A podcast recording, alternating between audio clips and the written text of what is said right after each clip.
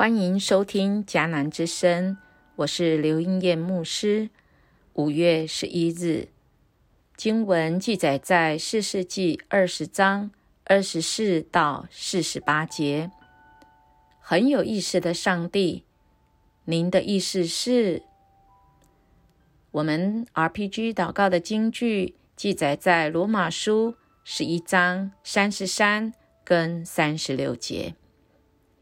上帝的恩典多么丰富，他的智慧和知识多么深奥，谁能解释他的决断呢？谁能探测他的道路呢？第三十六节说：“因为万物都处置他，借着他归于他，愿荣耀归于上帝，直到永远。”阿门。中国人的文字真的是很有意思。我们有听过这样的啊对话吗？你只给我这么一点钱是什么意思？如果你只是想给我一点意思意思，那么你就太不够意思了。哇，真不知道大家能不能明白所有的意思呢？能不能搞得懂人的意思呢？因为若搞不懂人的意思，可能吃亏或错过什么。我们身为基督徒，我们搞不懂人的意思，那还是小意思；若是搞不懂上帝的意思，哇，那可就是大意思，那就就是大事情了。不只是错过什么，有可能更是把小事情、小意思给搞大了。给变成是大麻烦了。我们看到今天的经文其实是延续昨天。我们看到以色列人真的是开始啊荒腔走板，到我们不知道该怎么说。这位神，这位上帝也真的是很有意思，一直任凭以色列人失败，只等到以色列人失败了两次。开始怀疑自己是不是不应该不问神就开战，神反而要他们继续打，并且应许要把便雅悯人交在他们手里，好像神透过战败来教导以色列人要尊重神。但便雅悯人的罪恶也是必须惩罚的。所以第三回合，神就让以色列人打胜仗。这位上帝，他总是知道他的百姓在想些什么。我们看到今天的经文一开始就进入到他们第二次进攻便雅悯的军队，便雅悯人再次出来，他们征战了一番，杀了。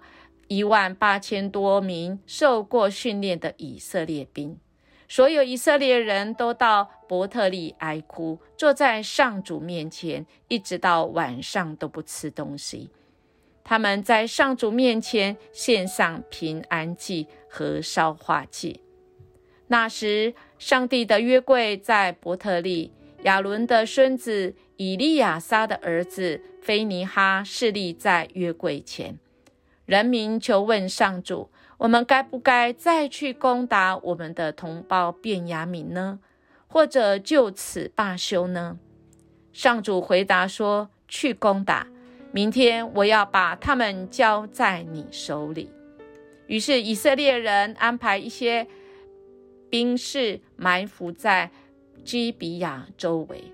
第三天，他们进攻便雅悯军队，像前两次一样。对着城的方向列阵，便雅悯人出来应战，被以色列人诱离了城。便雅悯人跟以往一样，在伯特利和基比亚路上的空旷地带来杀了一些以色列人，大约三十名。便雅悯人说：“我们像以前一样击败他们了。”于是以色列人已经计划好。以撤退诱他们离开城，到大陆上去。因此，当以色列人人的军队主力撤回巴利他马，重整队伍的时候，埋伏在基比亚的地方，四周的人突然从城四围的石头地冲出来，有一万多名特别从全以色列精选出来的人攻打基比亚，战事激烈。便雅悯人还不知道，他们就要被消灭了。上主把便雅悯支派交在以色列人手中。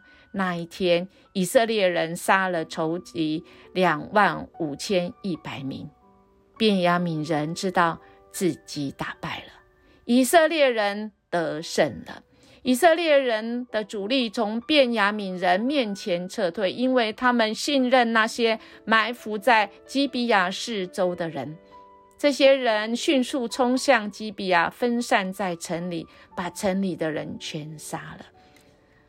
亲爱的弟兄姐妹，我们看到这里，实实在是心很痛，实在没办法再看下去，因为我们看到竟然自己的弟兄杀自己的弟兄，原来都是属神的选民，但他们却是一致的心智，要灭掉自己的同胞便雅悯人。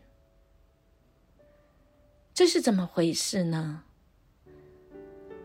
上主心一定很痛，比我们更痛。这一群他的选民，不是才跟他们立约吗？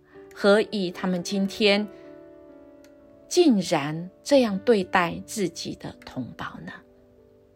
我们的主真的是很有意识的，想要来教导这一群他所属的子民。要告诉他们，他们要怎么样子面对神的管教。我们看到，从第二十九节起记述两件事情，二十九到三十五节讲了战争，他们用伏兵之计得胜。第三十六到最后四十八，也是我们刚才不忍心再读下去的，就是他们如何来残忍的杀自己的弟兄。为什么会这样呢？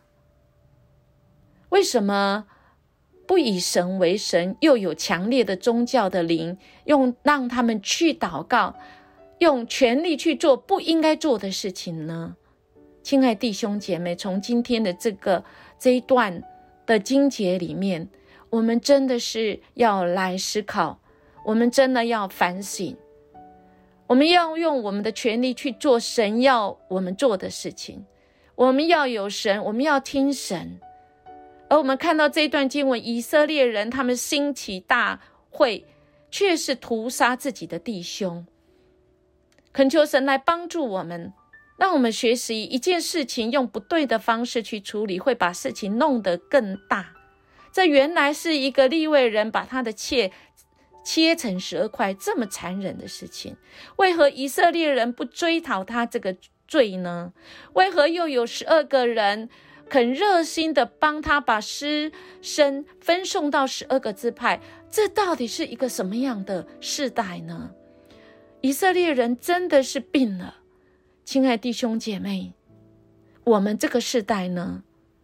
我们这个世代跟他们其实我们也是差不多的。我们看到报章杂志所翻开的。